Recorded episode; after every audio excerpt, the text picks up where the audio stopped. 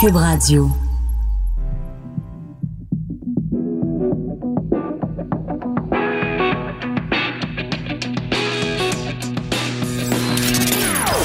Des opinions bien à elle. Sophie Durocher. Son franc-parler ne laisse personne indifférent. On n'est pas obligé d'être d'accord.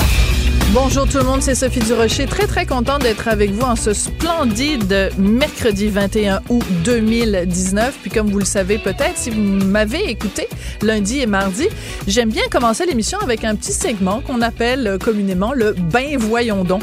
Des choses dans l'actualité qui ont provoqué euh, une réaction euh, offensé de ma part. Ben oui, c'est le mot de l'année 2019. Offensé. Tout le monde est offensé de tout.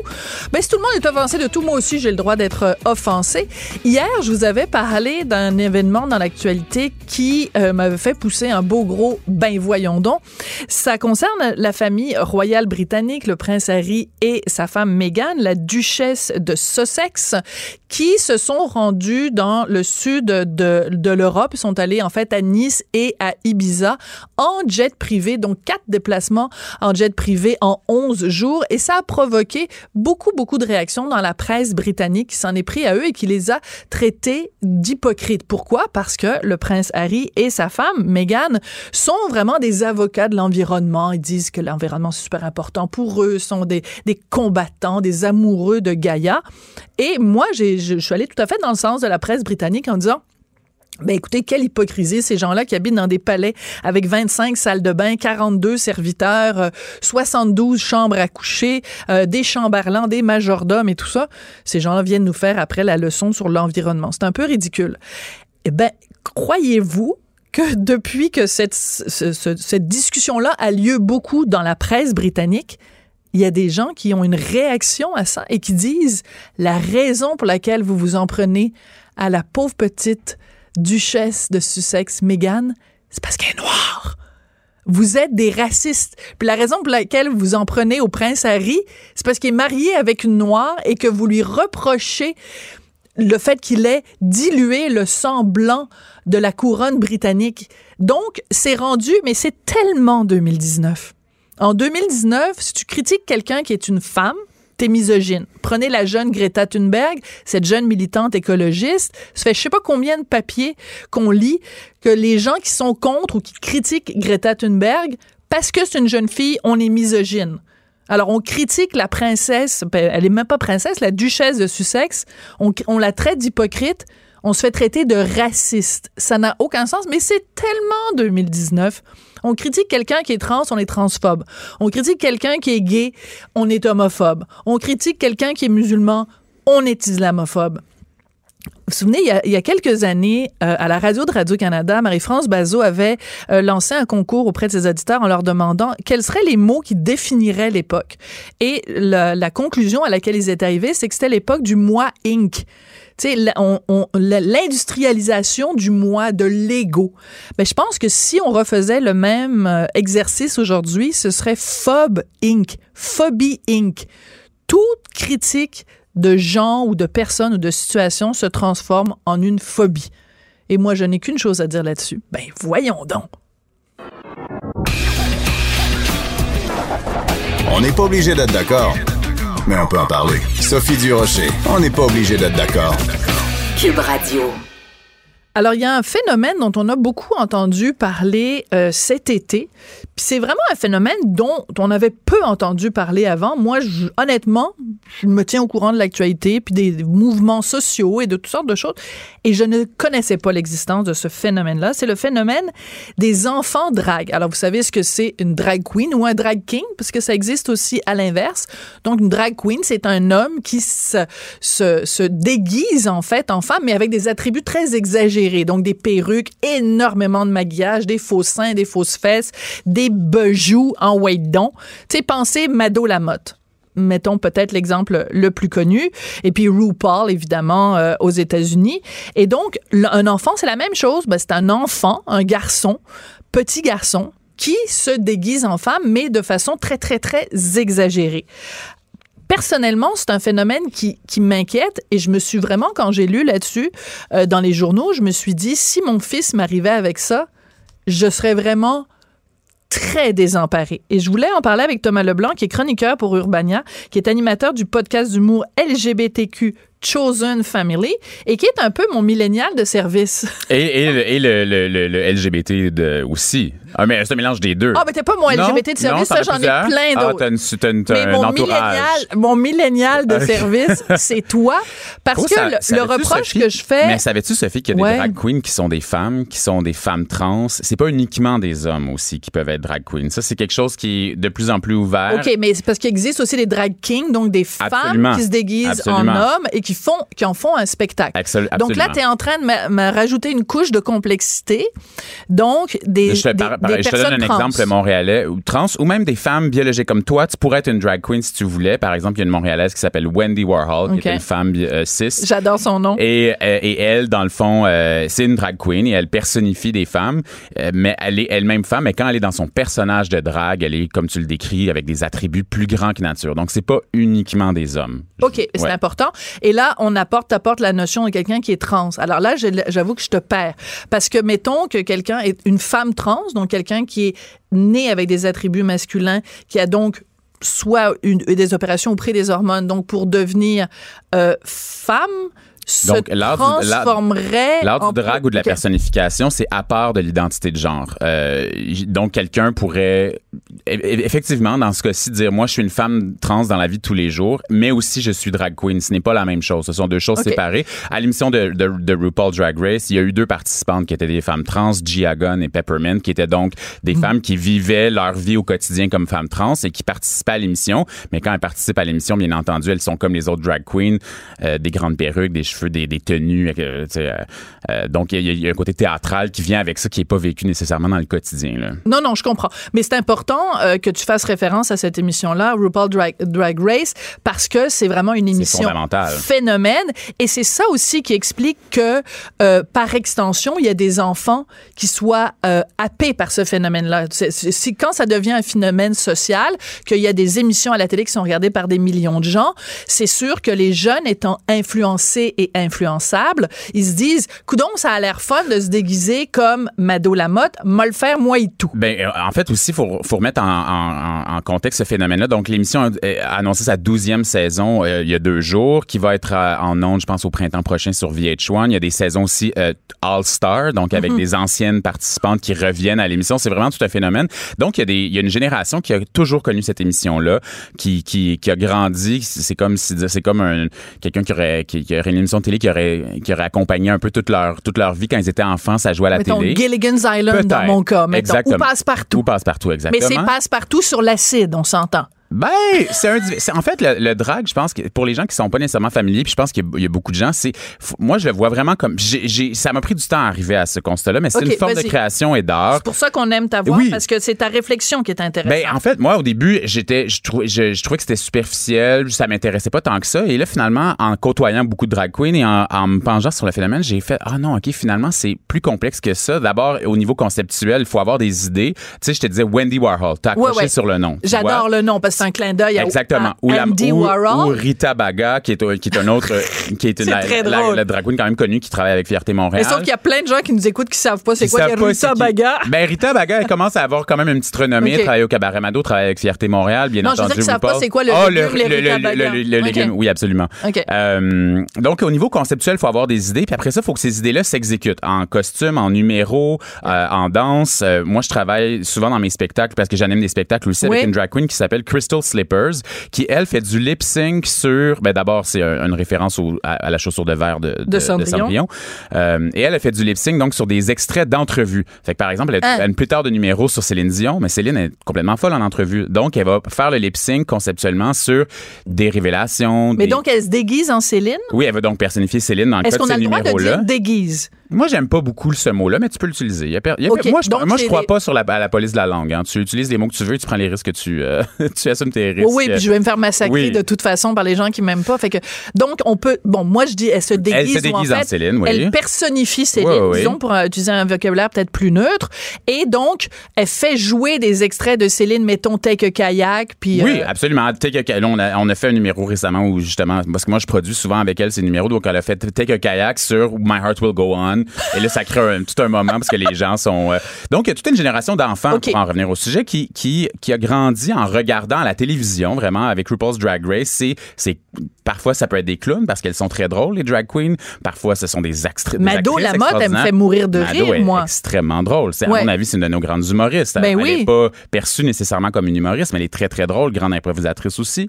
Donc, il y a une génération d'enfants qui a grandi et qui, a- et, et qui sont élevés par des parents. Puis c'est intéressant parce que tu Ouais. disais, moi, je sais pas comment, ça, ça t'embêterait. Si ton fils t'arrivait et disait, moi, je voudrais... Je veux, je veux, je veux que Oui. les choses soient très, très claires. Mon fils est élevé dans une, dans une famille où il y a une, tu t'en doutes, une très, très, très grande liberté de parole.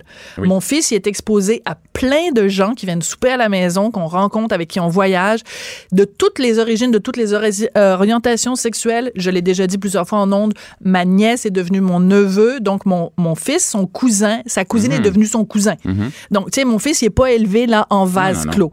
Cela étant dit, si, et mon fils, quand il était petit, il portait mes souliers, puis il portait mes, mes bijoux, puis il portait mon rouge à lèvres, puis bon.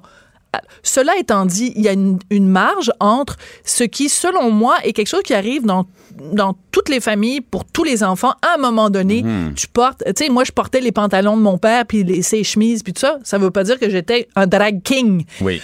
Là où j'en ai, euh, où je serais très interpellée si mon fils me disait Maman, je veux être drag queen. C'est le côté spectacle, c'est le côté public. Tu sais, que, que de le faire à la maison, puis de, se- de- de se maquiller, puis de porter des bijoux, puis d'être très extravagant, c'est une chose. Quand tu le fais dans la sphère publique, deux choses se produisent. Premièrement, tu peux être l'objet de ridicule et d'attaque. Et deuxièmement, tu peux euh, tomber dans le fantasme. En fait, le wet dream des pédophiles, c'est quoi? C'est un petit garçon qui s'habille en fille. Mais parce que si on condamne l'hypersexualisation des petites filles, pourquoi on ferme les yeux puis qu'on trouve ça formidable, l'hypersexualisation d'un petit garçon? Ben, je suis en fait, où je suis, je trouve ça, c'est- fou parce que notre époque, en fait, c'est une époque où si un petit garçon a des, des comportements trop masculins, on va le dénoncer, alors que si un petit garçon va s'habiller en drag Ben, queen, on par va le exemple, on va le, on va le célébrer d'une autre façon. Les hystériques de la masculinité Oui, toxique vont le dénoncer. Mais où, où je suis peut-être d'accord avec toi, mais moi, tu vois, moi, la voix junior, ça me rend mal à l'aise. Tu comprends, moi, n'importe quel enfant qui performe devant un public, ça n'a pas de rapport avec le, le fait de, de, de se costumer, d'être en drag queen ou pas en drag queen. Moi, la voix junior, des parents trop intenses au hockey avec les enfants qui leur crient après, ça me rend mal à l'aise. Tu comprends? Moi, cette idée que le désir de l'enfant est accaparé par la volonté du parent que l'enfant performe, peu importe la forme, ça, ça me rend mal à l'aise. Donc, que ce soit drag queen ou aller chanter une chanson, Je vais te dire quelque chose de Oui. très vilain, Thomas. Tu n'es pas parent. Absolument pas. Donc, mais, non, mais c'est important dans la- dans Mais l'équation. j'aurais vraiment aimé ça être une petite drag queen. Des fois, je regarde les petits, les, les petits drag queens comme Lactatia, qui est l'exemple le- qui, est connu, qui est connu ici plus, plutôt au Québec. Euh, et, je, et je regarde la liberté de ces enfants-là. Je regarde comment les parents euh, les, les, les encadrent, font de leur mieux. J'ai déjà animé un spectacle où Lactatia a, a participé. OK. Écoute, Présente-nous Lactéchia parce que c'est pas tout le monde qui sait qui elle ben il d'abord, est. son nom, Lactatia, c'est drôle parce que Ça, un- c'est son nom de scène. C'est son nom de scène. Parce que son nom dans la vraie vie, c'est, écoute, c'est un nom quand même compliqué, Némis Queen Melançon. Donc, on Donc, comprend que Némis, c'est son prénom et. Queen Melançon, le, prénom, le Donc, nom de famille les- de ses parents. euh, je pense que Lactatia doit avoir 10 ou 11 ans. Des 10 ans. mi- 10 ans, des milliers de, fo- de, de, de, de followers sur Instagram et dans les médias sociaux. Euh, fait partie de ce circuit des, des enfants stars de la drague. là. Il y en a quand Mhm. même pas mal en Amérique du Nord. Euh, et euh, Lactatia aussi, c'est une référence au lait. Mais moi, j'ai toujours trouvé ça curieux parce que je trouvais que c'est le lait de l'enfant qui boit du lait, mais c'est aussi le lait du sein. Tu sais, Il y a quelque chose dans le nom. Je pense que c'est assez... euh, Malaise. Ben, pas- J'entends ça, là, puis je fais comme, OK. ben, on peut pas pas y penser. Moi, Ben moi, je pense au lait, mais j'avais pas pensé oui, au lait de la mère. Ben, je pense et que là, personne n'y a pensé. Je pense et que là, pers- maintenant que tu as mis cette image-là dans ma tête, je suis ah, doublement mal Bon, à l'aise. doublement mal à l'aise. Et euh, donc, j'anime ce spectacle où les- on est dans un loft près du boulevard Saint-Laurent et de l'avenue des Pins à Montréal. On est, on est uniquement des adultes, bien entendu, dans le loft. Et la mère de Lactation nous écrit pour nous dire, ben écoutez, ça nous, ça nous ferait plaisir si Lactation participait au show parce qu'on cherche des spectacles où elle peut aller qui sont pas dans des bars parce que ce serait illégal qu'elle performe dans un bar. Et là, nous, on a OK, mais attends deux secondes. accepté. Juste Oui. deux secondes, je t'arrête tout de suite. La maman de ce petit garçon, quand il par- elle parle de son fils, parle de lui au Euh, féminin. je ne sais pas le pronom Ah, qu'elle a utilisé. Peut-être qu'elle a dit mon fils. Parce que c'était euh, bien important en 2019. Euh, là, oui, le oui. pronom, je, là. je t'as raison, mais je ne sais pas quel pronom il a utilisé. Mais finalement, euh, nous, on est au début, on- parce que moi, je, je coproduisais le spectacle avec la fameuse Crystal qui fait du lip sync sur télévision. Ouais. Puis là, je dis, ben, ça pourrait être intéressant. Écoute, de l'accueillir, on va créer un espace sécuritaire pour pour ce pour ce petit garçon-là, pour Lactécha, qui viendrait faire un numéro. Et finalement, c'était pas le malaise, c'était pas le drag, c'est juste d'avoir un enfant entouré d'adultes. Mais ça, c'est oui. dans n'importe quel. C'est comme ton. C'est pas c'est pas le- la nature du drag. C'est juste de dire, ah, là, on est dans un contexte d'adulte. Il y a un enfant, on agit un peu différemment. Mais une fois que ce cinq minutes-là est passé, il y a pas de problème. Mais je reviens à ma question initiale, Thomas, parce que pour moi, elle est au cœur de cette discussion Mhm. qu'on est en train d'avoir et qui, en, en passant, est passionnante. Euh, quand il y a des concours de Miss, Oui, de petites Ah, filles, oui, oui. tu sais, euh, je, je, je sais Ben, parce Annie Boubou, tu te souviens d'Annie Boubou? Ben non, mais tout à fait. Alors, des petites filles qu'on euh, surmaquille dont on, tu sais, qui portent des faux cils, qui ont des cheveux là, tout longs, puis euh, teints, puis euh, tout euh, crêpé avec de la, de la laque. Mais c'est là que je ah, mais c'est pas le non, drag mais les, queen. les féministes, les féministes euh, hurlent, elles sont accrochées au plafond, ça prend les pompiers pour les décoller.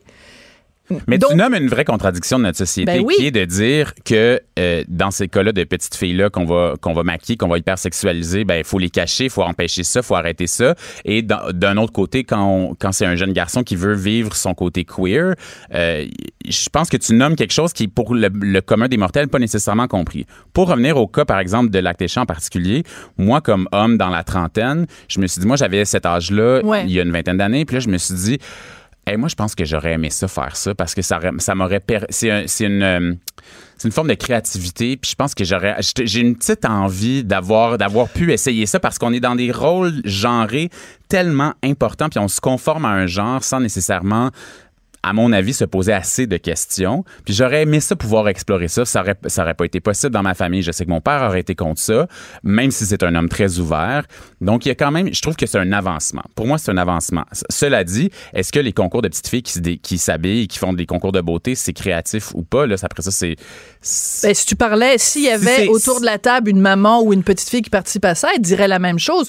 Tout ce que tu suis- décrivais tout ben- à l'heure, tu crées un personnage, Je suis d'accord avec tu toi. crées des situations, tu il faut que tu mettes l'imagination au pouvoir, ton maquillage, qui va avoir le Mais meilleur pour maquillage, revenir, pour qui revenir va à ce que je la disais, moi, le- mon malaise, il est le même à la voix junior, il est le même dans les matchs de hockey avec des jeunes garçons mais il n'y a 12 pas de ans. côté sexuel dans, dans la voix junior ni au hockey. Ben pourquoi? pas, mais c'est- la- le- par contre, le drag queen, c'est pas toujours ça. C'est de la danse. Ben, regarde par exemple, mais en même temps, je veux pas non plus focuser sur Lactasia parce que je veux pas faire de la, Oui, oui. je veux pas focuser sur, Non, non, sur non. elle lui là, je veux pas euh, mais mais tu sais, je regarde mettons là une, photo là, je regarde là, c'est très tu sais, c'est comme une, une féminité exacerbée dans ce qu'elle a de plus tu Oui, je Le dire? maquillage, les, euh, les, les- peut-être les perruques, les. euh, Ben, ben, en fait, c'est- ça nous renvoie. Moi, je pense que c'est plutôt. Ça nous renvoie à ces codes généraux de la féminité dans notre société. C'est pas, c'est pas le, le- Je pense que ça c'est une, forme de manifestation, mais ça nous dit qu'est-ce qui est féminin dans notre société ou pas et qu'est-ce qui est acceptable comme féminité ou non.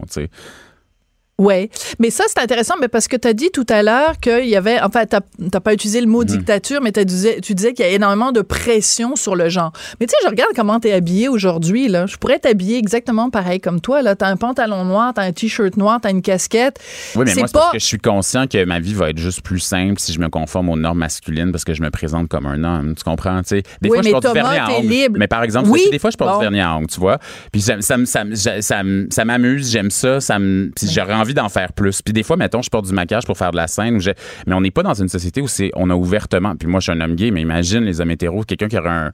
Euh, Récemment, j'ai rencontré un homme hétéro je- euh, qui, se faisait faire des manicures, mais j'ai assumé qu'il était queer ou qu'il était gay parce que. Mais non, moi je connais, écoute, un gars, là, euh, c'est le frère d'un politicien super connu. Il va euh, toutes les semaines se faire faire les, les, les, les manucures des mains et des pieds chez Lio Fratelli sur la rue Mais Laurier. moi, j'ado- j'adore cette liberté-là, puis je trouve que le, le fait qu'un jeune garçon puisse explorer sa- son identité de. C'est même pas son identité de genre dans ce cas-ci, parce que ce drag queen-là, on sait pas le- le- plus tard, Lactécha ou d'autres petits garçons qui font du drag, s'ils vivront comme Mais une- dans- dans... un autre genre ou non. Là. Mais il reste que quand tu as 28 000 personnes qui te suivent sur Instagram, c'est sûr qu'à un moment donné, il va y avoir des gens qui vont aller sur ta page et qui vont te dire des horreurs. Et quand tu as 10 ans, je suis pas sûre que tu es capable. Moi, j'ai un fils de 11 ans.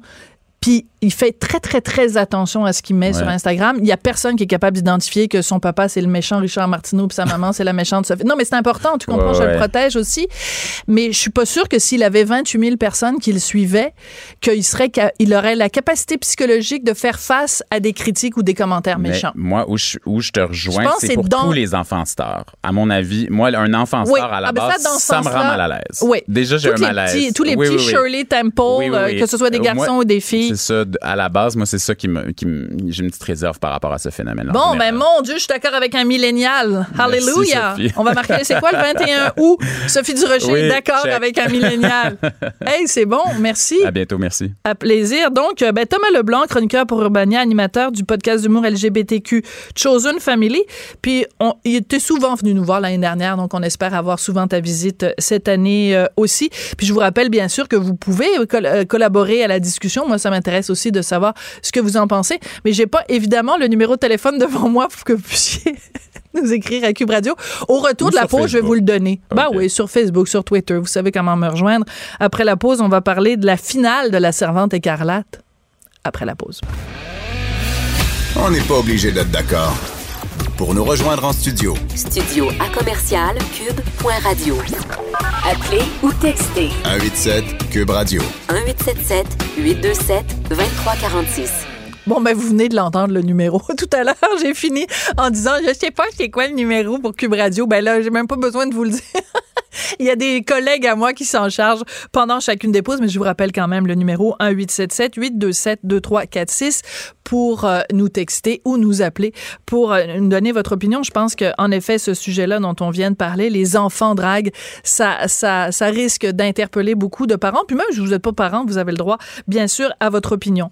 Euh, un autre sujet qui divise je pensais jamais que ça diviserait la population comme ça, mais manifestement, ça divise. C'est la fameuse série Handmaid's Tale, la servante écarlate que vous pouvez écouter en français sur euh, sur Illico.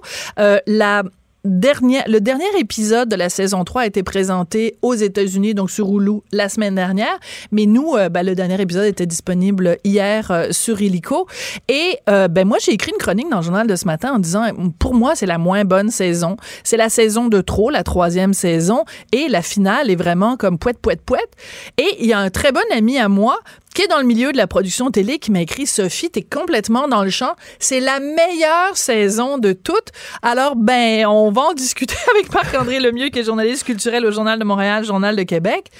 Qu'est-ce que tu as pensé, toi, de cette troisième saison de La Servante écarlate? Et pour te dire la vérité, moi, j'avais décroché de La Servante hein? écarlate. J'avais regardé les quatre ou cinq premiers épisodes de la troisième saison. Euh, c'est la saison qui vient de se terminer. Puis, euh, j'en avais regardé un là, au hasard.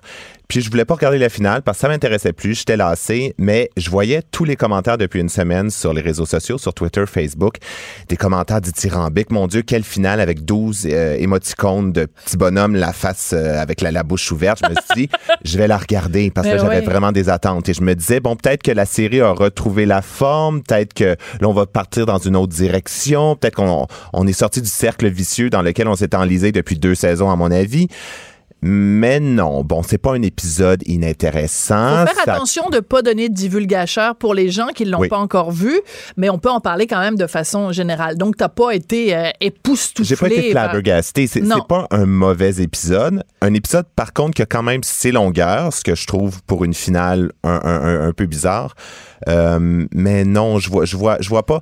C'est le problème avec les, ce que j'appelle les grosses séries à concept. Ouais. Tu sais, une série comme Lost, par exemple, où sont pris sur une île déserte et tu sais que S'ils s'en vont de l'île, la série est finie. Ben non, il en a plus. La Servante écarlate, c'est la même chose. Si elle, part de Gilead, il n'y a plus de série. Il n'y a plus de série, il n'y a plus sa, sa, raison d'être. C'est pour ça que je préfère les séries qui sont plus, bon, une série euh, en milieu de travail, une série avec des amis. Là, là, on peut aller n'importe où, mais une série qui est campée dans un univers précis comme La Servante écarlate. tellement raison. On sait que, je pense qu'à Mané, ils, ils, ont, ils ont renouvelé la série pour deux saisons. Donc, on sait, là, la série est renouvelée pour une quatrième ben saison. Mais on le sait qu'elle sortira pas de ben non, c'est La série avait été renouvelée pour une quatrième saison au début de la troisième, donc on, savait que à la fin de la troisième saison, qu'elle allait fort probablement pas sortir de là. Ben non, c'est ça. Alors que le but de toute cette histoire-là, c'est qu'elle se sorte de là.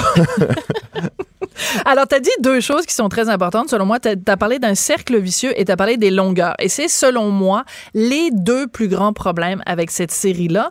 Parce que le cercle vicieux, c'est qu'à chaque fois qu'on regarde un épisode, on se dit, bon, ben là, ça va être toujours la même affaire. Elle va toujours à regarder euh, l'écran en ayant l'air complètement traumatisé. On n'en peut plus de On est juste plus capable. Écoute, je me suis amusée sur Facebook et sur Twitter. Vous irez voir ça sur mon compte. Tu les as vus passer. Je suis allée sur Internet puis j'ai pris plein, plein, plein d'images que j'ai trouvées de Elisabeth Moss qui regarde la caméra comme ça. Elle est fâchée. Après ça, elle regarde la caméra comme ça. Hum, elle est fâchée. Hum, est donc fâché. Fait que là, j'ai mis comme cinq photos, mais finalement, c'est la même photo quasiment. Et ce qui est drôle, parce que, bon, en tant que journaliste, euh, quand, quand, quand la, la, une, saison commence, le service de presse de Hulu, bon, de, nous envoie des photos de presse de la série. Et à chaque saison, on dirait que c'est la même photo qu'ils reprennent. C'est tout le temps un plan rapproché du regard fâché d'Elisabeth Moss. C'est comme une blague, là. Il faudrait faire un GIF oui. avec ça. Puis je pense que ça va être mon, ma photo de, sur mon écran d'accueil. Elisabeth Moss, l'air très, très, très très fâché. Et donc, tu as dit cercle vicieux, c'est aussi que l'histoire se répète, l'histoire se mord la queue tout le temps. Donc, vous connaissez l'histoire, évidemment, c'est tiré d'un roman absolument extraordinaire, La Servante à Carlate de Margaret Atwood, qui d'ailleurs va sortir euh, cet automne euh, un livre qui est la suite qu'elle a imaginé ah, à la servante écarlate. Et ça va être évidemment complètement différent de ce qu'a été la série. Alors donc, c'est l'histoire de cette, de cette femme, June Osborne, euh, dans une, une, dystopie, en fait, dans un monde imaginaire qui se situe dans le futur où les États-Unis sont en fait une théocratie, une dictature religieuse absolument épouvantable où les femmes n'ont plus aucun droit et où il y a un problème de fertilité. Et donc, les seules femmes qui sont encore fertiles se font régulièrement violer pour faire des enfants, pour que la, République de Gilead puisse continuer. Elles sont réduites au rôle d'esclaves sexuels. C'est ça. Mais il y a plein d'invraisemblances parce que ce personnage-là de June Osborne, à chaque saison, elle fait des trucs, elle se rebelle contre la République de Gilead, puis tous ceux qui se rebellent dans la série sont envoyés à, à, chercher du minerai avec les mains, puis complètement à mourir. Euh, Une condamnation à mort, certaine. Comme un camp de concentration. Puis elle, il lui arrive rien. Il y a un personnage qui, qui se rebelle, elle se fait couper le clitoris parce qu'elle est lesbienne et, on n'accepte pas évidemment dans une dictature religieuse les femmes lesbiennes. Mais June, elle, elle peut faire les pires affaires, elle se fait rien couper. Mais c'est exactement, c'est ça le problème avec une série à gros concept comme ça. Une série articulée autour d'un seul personnage. On, on, le sait que peu importe que, puis la première saison, bon, la première saison, ça passait. Puis la première saison aussi, c'est basé exactement sur le livre de Margaret Atwood. La fin aussi était pareille. Il n'était pas supposé d'avoir de deuxième saison. Il n'était pas supposé d'avoir de troisième ni de quatrième. Mais étant donné que la série a du succès, on s'est dit, hey, ben là, on, a, on, a, une machine à faire des sous. Je veux dire, allons-y. Oui, c'est comme la poule aux œufs d'or ou la vache à lait. Oui. Et, cet ami qui m'a écrit en me disant, ben, c'est la meilleure saison, il m'a dit, ben, tu le sais pourquoi ils n'ont pas mis fin à, à la servante écarlate? C'est qu'ils peuvent pas la mutiler parce que sinon euh, ils peuvent pas la, la, tuer, ils peuvent pas, ils peuvent rien y faire parce que sinon ils, ils ont plus de saison.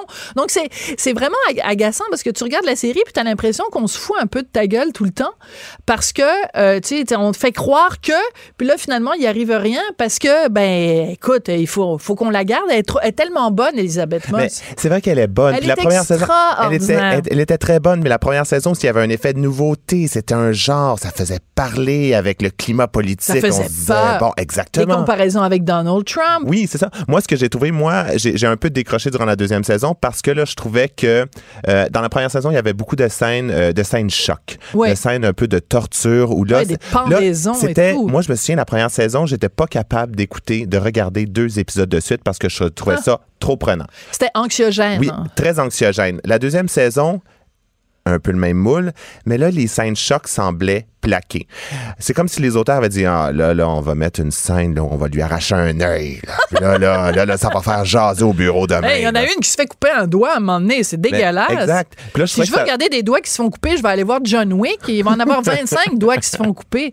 Non, mais c'est parce qu'à un moment donné, c'est comme une. T'as tout à fait raison, Marc-André. C'est comme une espèce de surenchère où on se dit, tu sais, on a compris que c'est une dictature, on a compris que c'est vraiment euh, des gens absolument horribles, mais tu sais, à un moment donné, une surenchère. Ils savent plus quoi inventer pour nous faire paraître les gens comme étant euh, des monstres. Il y, avait un filon intéressant, par contre, durant la troisième saison, c'était que, que June allait mener une révolution. Oui. C'est bon qu'elle allait, qu'elle allait s'en prendre à cette république-là qui, qui, qui la garde d'esclaves sexuels c'est un filon, mais encore là, on sait que la révolution se terminera pas à court terme parce que sinon, justement, il y en a plus, de, séries. Donc, sont vraiment les auteurs ont les mains liées avec ça, puis il faut qu'ils se démerdent dans l'espèce de carcan qui se sont imposés. Et c'est le gros problème de cette série-là, et c'est pour ça que moi j'ai lâché parce que aussi c'est ça, les épisodes tournent en rond. Je veux dire, on parlait des plans rapprochés de d'Elisabeth Moss, aussi la petite l'effet vaseline dans la lentille aussi, ça aussi je suis plus capable. c'est comme c'est un procédé qu'on utilise dans les Message à Brian Miller. Lâche la vaseline. Ah ouais, le KY, là. Le KY, c'est de la vaseline? Pris hors contexte, ça pourrait être drôle, cette phrase. Lâche la vaseline. Oui, parce que je veux pas. De toute façon, Brian Miller, qui, qui est le, vraiment le showrunner de la série, nous écoute. Il écoute régulièrement Cube Radio. Donc, je pense qu'il va vraiment le, le prendre euh, personnel. Donc, on a beaucoup parlé des défauts de cette série-là, mais elle a quand même des grandes qualités. Et c'est pas pour rien qu'on prend un segment de 15 minutes dans mon émission pour en parler. C'est une série qui a été marquante et qui a provoqué, écoute, c'est quand même assez hallucinant parce que c'est un phénomène de culture populaire qui a eu des incidences politiques parce que, il faut le rappeler, aux États-Unis, et pas seulement aux États-Unis, mais partout à travers le monde, quand des féministes descendent dans la rue pour revendiquer le droit des femmes, le droit à l'avortement, par exemple, très régulièrement, euh, des femmes descendent dans la rue en portant le costume de la servante écarlate. Et ça, je trouve que c'est très intéressant à analyser parce que des fois, les gens disent, ah, la télé, c'est superficiel, puis tout ça.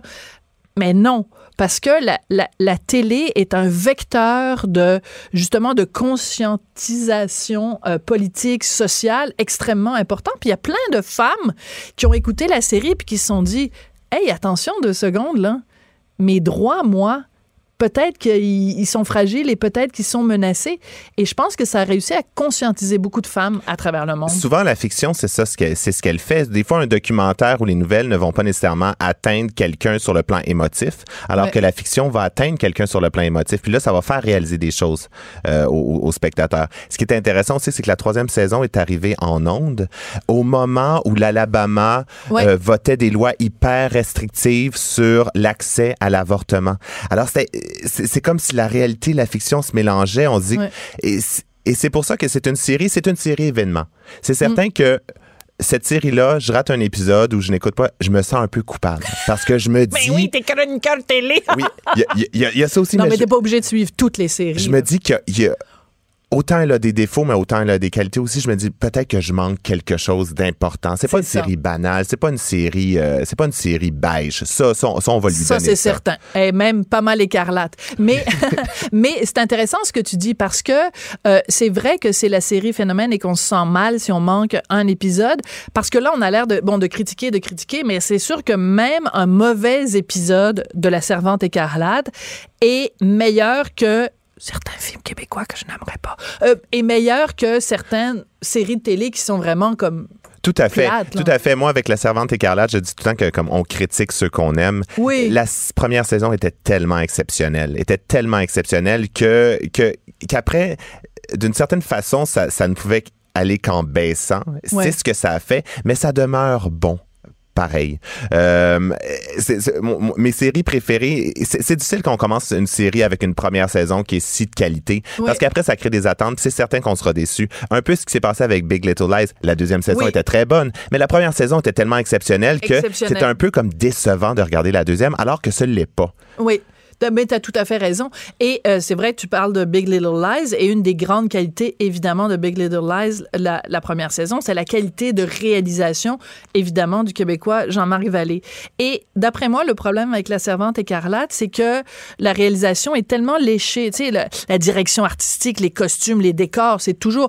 Chaque plan pour être un tableau. Une œuvre d'art. Tu fais un arrêt sur image, sur à peu près n'importe quelle image dans la Servante écarlate. Il y a beaucoup de plans vus de haut, des, des, des images filmées avec des drones et tout ça. Là. La composition de l'image est hallucinante. À un moment donné, il y a une scène dans la Servante écarlate où elle s'en va, euh, je pense qu'elle est à Washington, puis il y a un monument derrière elle. C'est un ange avec des, des ailes et elle est placée juste devant l'ange, ce qui fait que quand elle regarde la caméra avec intensité parce qu'elle est fâchée, fâchée, fâchée, on a l'impression que les ailes sont à elle. Et les ailes sont à elle mais la, la, la, réalisation est absolument fabuleuse dans la première et deuxième saison. Puis là, rendu à la troisième, tu dis, ben là, les réalisateurs, ils se regardent réaliser, là. C'est comme, c'est un petit peu de la masturbation visuelle. C'est difficile de ils se trouvent tellement bon, là, qu'ils ils se regardent filmer. Effectivement. Puis aussi l'interprétation, on, on, va le dire, les comédiennes sont excellentes. Euh, Elisabeth Moss, euh, si ce n'était pas elle, je sais pas si on y croirait à ce point-là. Non. Euh, je pense que comme, tu sais, pour avoir une pour soutenir une série sur ses épaules. Vraiment pour pour c'est le point d'ancrage de la série. Je veux dire, euh, oui, on parle beaucoup de son regard, son regard fâché, mais toujours intense, toujours avec intensité. Euh, toujours juste. Toujours juste. C'est pas évident parce que elle est toujours en interaction avec d'autres personnages et il y a, y a, non, c'est une évidence ce que je vais dire, mais quand elle est en interaction avec d'autres, il y a plein de niveaux de réaction. Il y a plein de, tu sais, c'est une leader parce qu'elle elle amène des gens avec elle. En même temps, elle est en position de servitude par rapport à son commandant, par rapport à la femme du commandant, et à chaque fois, elle s'ajuste dans son attitude. C'est c'est absolument. Puis on sent la montée aussi. On sent la montée de la première saison. Elle était un peu perdue, mais on sentait qu'elle avait un bon caractère par rapport au flashback qu'on nous montrait. Et là, la, deuxième saison, la troisième saison, plus ça monte, plus on sent qu'elle prend confiance elle en badass. elle. Oui, exactement. Elle ça, badass, ça c'est intéressant de voir cette gradation-là. Ça s'est pas passé du jour au lendemain. Et ça, il faut une bonne actrice pour nous faire croire et pour nous accrocher durant toute cette montée-là. Absolument. écoute, il nous reste deux minutes et je voudrais qu'on qu'on lève notre chapeau parce que tu as écrit dans le journal de ce matin sur une série. Moi, j'ai regardé le premier épisode euh, hier. Donc, ça s'intitule Autiste bientôt majeur. C'est présenté à compter de ce soir à 19h30 à Moi et compagnie. Et c'est évidemment sur le quotidien des parents autistes. Écoute, moi, ça faisait 30 secondes c'était commencé. J'étais en, pleurs et j'ai pleuré pendant tout le, premier épisode. C'est dur, mais c'est très instructif. C'est très instructif aussi. Puis, euh, bon, c'est pas, pas une série, là, sur, parce que c'est bien entendu, euh, on met de l'avant euh, Charles Lafortune et Sophie Préjean et Mathieu Graton pour pour vendre la série, pour faire de la publicité autour de la série. Mais c'est pas une série sur ces vedettes qui ont des enfants autistes. Ce n'est pas, ça du tout. Il y a cinq autres familles qu'on suit durant durant tout le long de la série. Et c'est vraiment euh, euh, les moments forts du premier épisode, c'est vraiment quand euh, quand les parents racontent le moment où ils ont appris que leur enfant était autiste. Euh, Sophie Préjean euh, fait l'analogie, c'est comme une bombe qui éclate et on la mm. voit, on la voit, elle dit c'est comme c'est comme une bombe qui avait éclaté, je n'entendais plus rien, je ne voyais plus rien et j'étais même surprise qu'autour de moi tout n'avait pas éclaté oui, la Terre continue à tourner. Ça, c'est vraiment quelque chose ah d'entendre ça. Et autiste bientôt majeur, bientôt majeur, parce qu'on suit des autistes qui ont presque atteint l'âge de la majorité ou vont bientôt atteindre l'âge de la majorité. Euh, et au moment où un peu le système va les laisser tomber. Oui, parce qu'à partir de 21 ans, il n'y a plus de ressources pour les... les ben, en fait, on peut même plus dire des enfants autistes. Il n'y a plus de ressources pour les autistes. Donc, euh, c'est vraiment la, la, question qui se pose de ce qu'on fait euh, avec, avec, eux, comment on, comment on les entoure. Et aussi la question dont Charles Lafortune et, et Sophie Préjean ont souvent parlé, qui est l'inquiétude des parents de savoir, tu sais, moi j'ai un fils de 11 ans, je sais que s'il m'arrive quelque chose demain matin, ben il va être correct il va avoir des gens qui vont pouvoir s'occuper de lui ou quand il va avoir 18 ans, il va être autonome. Ces enfants-là, ces adultes-là ne seront jamais autonomes. Donc, quand les parents ne sont plus là pour s'en occuper, qu'est-ce qui leur arrive? C'est, c'est extrêmement touchant. Et moi, j'avais peur avant quand j'ai entendu parler de cette série-là, je me disais, j'avais peur que ce soit comme une télé-réalité où on rentre dans le... J'avais peur de ressentir un malaise. Il n'y a aucun malaise. C'est bourré d'humanité. Et on ne peut que être...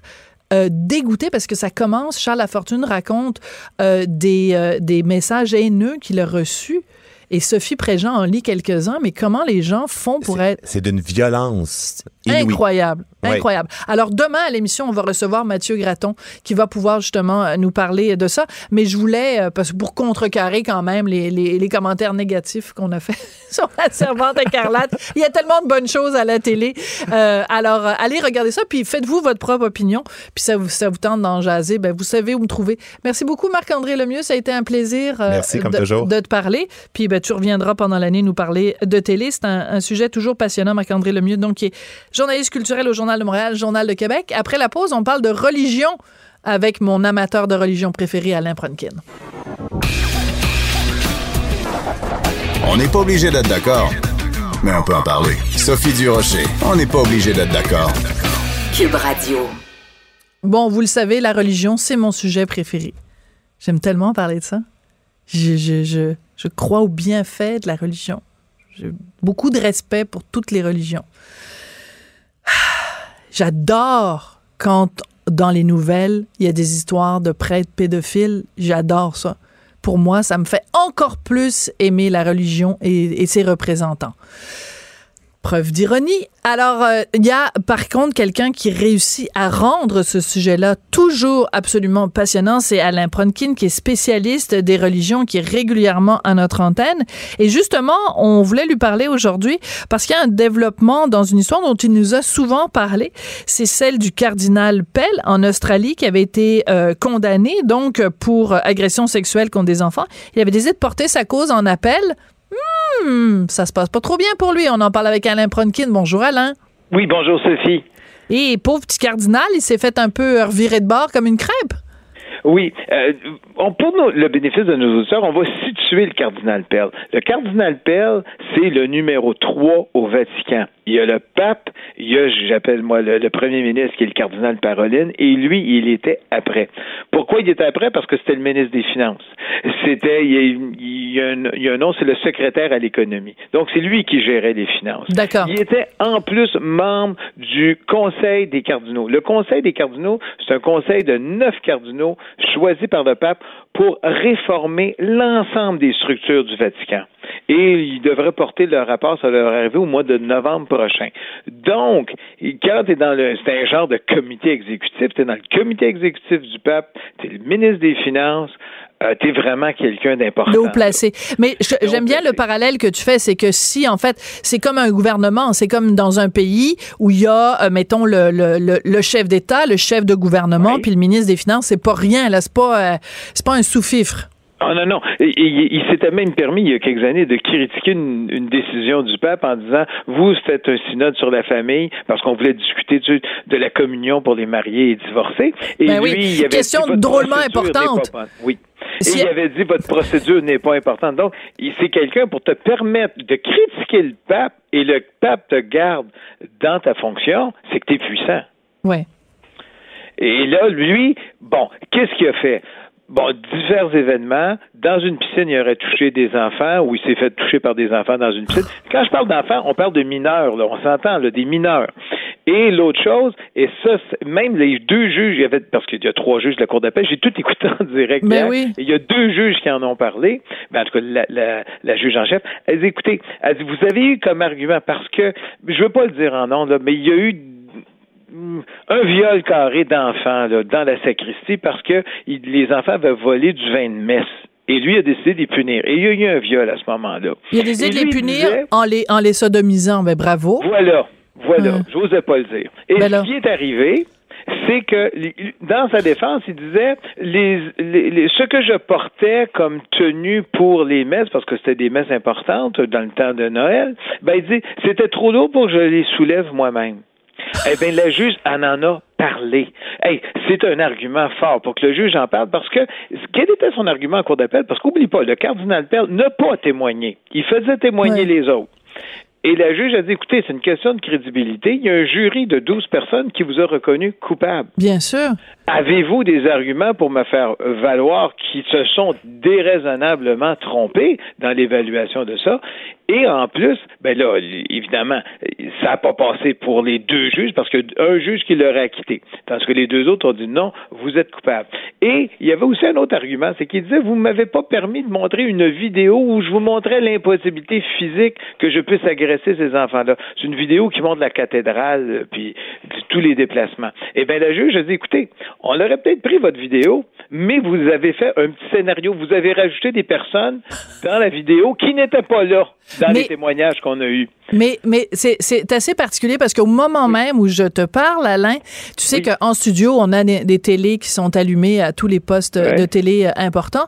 Et à LCN, on vient de montrer, Pierre Bruno vient de montrer des images justement du cardinal. Euh, avec la mention qui donc euh, qui retourne en prison. Oui.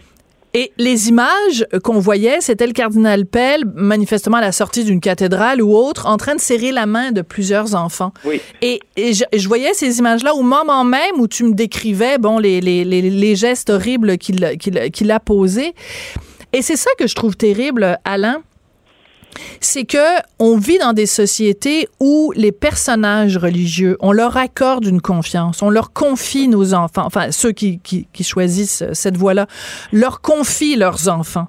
Et de voir des images de cet être-là répugnant, serrer la main des enfants à la sortie manifestement d'une messe ou autre, tu peux pas savoir à quel point ça me lève le cœur qu'il faut que tu dises en ce moment, il est en prison. Oui. c'est le côté. Regarde, puis l'autre chose qui, qui, qui, qui, est difficile dans ce dossier-là, le Vatican la position officielle du Vatican qui a été donnée cette nuit. Alors, j'ai tout suivi ça. Ben oui, ben oui, mais pour, pour notre grand plaisir. Et la position officielle du Vatican, c'est de dire, écoutez, il peut toujours aller en appel, il y a 28 ou 29 jours, je ne sais pas combien de jours, pour aller en appel à la Cour suprême. Donc, on va attendre son délai. Et d'autre part, euh, on, on, on, prie pour des victimes, bon, etc., etc. Mais la position, c'est mais le, le monsieur Pell ne peut pas célébrer de messe publiquement et ne peut pas être en présence de mineurs. J'espère qu'il est en ben là, excuse-moi, oui. Mais là, c'est ce qu'on a. Mais n'oublie jamais, Sophie, que le cardinal Pell a voté pour l'élection du pape Benoît XVI et a mhm. voté pour l'élection du pape François. Je ne sais pas s'il a voté pour eux, mais il a voté. Techniquement, si le pape François décède, on ne le souhaite pas, on ne souhaite jamais le décès de personne, si malheureusement il décède ou s'il démissionne comme son prédécesseur, le cardinal Pell est encore éligible pour devenir pape. Ben là, tu m'en bouches un coin. Parce qu'il n'a pas 80, il a 78 ans. Et pourquoi? Parce qu'à partir de 80, on décide qu'ils sont périmés? C'est comme les yogourts, euh, il y a une date de péremption pour les papes? Oui, en 1975, le pape Paul VI avait dit on ne peut plus devenir, on ne peut plus se présenter pour devenir pape dès qu'on atteint l'âge de 80. C'est de l'agisme, c'est de l'agisme. Mais non, mais euh, leur critère devrait pas être euh, tu peux pas être pape si tu as plus de 80 ans. Le, critère devrait être tu peux pas être pape si tu as agressé des petits enfants. Ça me paraît être un critère pas mal plus important que de savoir l'âge du, du, du du candidat. Et le, et le cardinal Perle, c'est le premier cardinal officiellement déclaré coupable par. Ben là, on est rendu en cours d'appel. Oui, c'est vrai, peut-être oui. la Cour suprême, mais officiellement d'agression sexuelle. Barbarin, dont l'appel est prévu pour le mois de novembre. On va se reparler, Sophie, on va se reparler, c'est certain. En novembre, lui, sait qu'il n'a pas porté assistance à des enfants qui étaient agressés par le père Prénat. Mais là, c'est, il a vraiment agressé. Bon, il y a aussi, le cardinal Pell va subir, il y a des procès civils qui s'en viennent par des victimes qui l'ont poursuivi. Il, il, parce qu'il a aussi protégé des prêtres pédophiles, suivant les allégations. Évidemment, c'est pas encore prouvé, mais c'est encore là. Mais il y a ça. Et le seul autre cardinal qui, mais évidemment, il n'y a pas eu de procès criminel, c'est McCarrick. McCarrick aux États-Unis, qui était, écoute, il y a encore quatre ans, il se promenait à côté du pape dans un voyage euh, en, en, Palestine. Il était à côté du pape à ce moment-là, euh, ou Jérusalem, je me souviens pas, mais c'est dans, dans cette région-là du monde. Et il était avec lui, et lui, il est devenu laïque. Là, les tribunaux ecclésiastiques ont dit vous redevenez laïque parce que vous avez agressé des enfants, vous avez agressé des séminaristes. Mais le, dommage que ces gars-là posent, regarde, tu as des prêtres qui disent Je suis devenu prêtre, oui, j'ai la foi, mais la personne qui m'a ordonné prêtre, c'est ce cardinal-là pédophile. Je me sens mal. Tu as beaucoup de prêtres qui se sentent mal avec ça. Mais, mais avec raison. ordonné des prêtres. Mais tout le monde. Il y a sûrement des prêtres qui sont de bonne foi, qui sont d'excellentes personnes, qui travaillent très fort, puis qui mm. voient ça. Ouais. Euh, je veux revenir sur euh, le, le les témoins, les, euh, les, les, victimes. Euh, tu m'as écrit des petites notes parce que tu m'envoies toujours des petites notes avant, avant qu'on se parle. Non, mais c'est bien. Euh, tu dis le jugement fait 300 pages, le jugement de la Cour d'appel traite de la preuve hors de tout doute raisonnable, la sincérité des témoignages des victimes. J'aimerais, j'aimerais qu'on en parle un peu parce que je faisais référence tout à l'heure dans certaines sociétés, dans certaines communautés, le pouvoir immense que les religieux ont et le courage que ça prend pour Ah, une victime. C'est pas comme dénoncer le plombier, c'est pas comme Non. dénoncer le. Je veux dire, tu dénonces le curé. euh, t- très souvent, bon, c'est des, des gens qui étaient enfants de cœur, donc ça veut dire que les, les parents étaient très croyants, les amenaient donc à l'église tous les dimanches, etc., etc. Donc, toi, tu- quand tu dénonces le, le, le, le cardinal qui t'a agressé, tu, tu, euh, tu t'en vas, en fait, dénoncer quelqu'un en qui tes parents ont placé confiance. Oui, et, peut-être encore, Encore confiance. Parce que ça, on l'a vu dans le film Grâce à Dieu, ce film absolument formidable de François Ozon. Si vous l'avez pas encore vu, euh, ben, je pense qu'il est plus en salle, évidemment, mais allez voir ce film-là d'une manière ou d'une autre parce que ça raconte l'histoire vraie de, de, de- d'hommes en France qui ont été victimes donc euh, d'un prêtre. Et ben le- leur il y a dans certains cas les parents veulent pas croire. Même une fois l'enfant devenu adulte quand il leur dit je me suis fait agresser les parents ne les croient pas. Alors t'imagines le courage que ça prend? Oui. Et surtout, le cardinal Pell, c'est quelqu'un de très haut, très puissant. Il était archevêque Euh, numéro de Melbourne et ouais. archevêque de Sydney. Donc, en Australie, c'est un personnage extrêmement puissant avant même de devenir cardinal. Et puis, le juge a dit, j'ai écouté les victimes. Oui. Et puis, et puis, c'est triste. Il y a une des victimes qui est décédée. Ah oui Euh, ouais, ouais, il y a une des victimes qui est décédée euh, quelques- d'une grave maladie quelque temps avant. donc elle a pas Euh, eu euh, Elle n'a pas eu l'opportunité de pouvoir, Ouais. je sais pas, l'opportunité, c'est un peu un anglicisme, elle n'a pas eu l'occasion de se faire entendre. Mais Mm. l'autre victime a témoigné. Et le juge dit, écoutez, puis ils ont eu des contre-interrogatoires serrés, il faut pas oublier. Et puis le- les juges, je rappelle, c'était des mineurs au moment Mm. des agressions. On est 20 ans, 30 ans après les événements. Ces gens-là viennent témoigner. Mm. C'est normal que tu peux pas leur demander, est-ce que vous êtes certain que c'était un mardi ou un mercredi? Ben non. Est-ce que le témoignage est crédible? Et les juges ont dit oui, ce sont des témoignages crédibles. En tout cas, deux sur trois. Le troisième, lui, n'était pas d'accord. là. Mais, tu sais, oui, Alain, tu sais, bon, évidemment, l'importance qu'a eu le mouvement MeToo euh, pour, euh, de, dans, dans ce mouvement de, de libération de la parole euh, des, des femmes victimes d'agressions sexuelles. Et je pense qu'avec la quantité de, de, d'hommes qui ont été agressés euh, par des prêtres, bon, que ce soit à l'Église catholique ou que ce soit Ouais. ailleurs, euh, ça prendrait, ça pre- oui, c'est ça, ça prendrait un, un MeToo religieux. Tu comprends ce que je veux dire? Ça prendrait un mouvement où les gens libéreraient leurs paroles, mais euh, en, en pointant du doigt spécifiquement les agressions par des religieux. C'est c'est tout le temps qu'on a, Alain. Ah. Donc, euh, t'as pas le choix d'être d'accord avec moi. Oui, il y a beaucoup de travail qui s'en vient. Cardinal Barbarin, ça s'en vient. Les réformes, le synode en Amazonie, les prêtres mariés. Ça va bouger beaucoup cet automne, Sophie. Sois Hey, prête. J'ai assez hâte. Hey, les prêtres mariés, ça va faire Oui. une grosse différence. On va s'en reparler. Hey, merci beaucoup, Alain, Alain Merci. Pronkin, donc spécialiste des religions. Alors, vous venez d'écouter, on n'est pas obligé d'être d'accord. Je voudrais remercier Hugo Veilleux à la recherche et Samuel Boulet-Grima à la mise en onde. Merci beaucoup d'avoir été là, puis on se retrouve demain. Au revoir.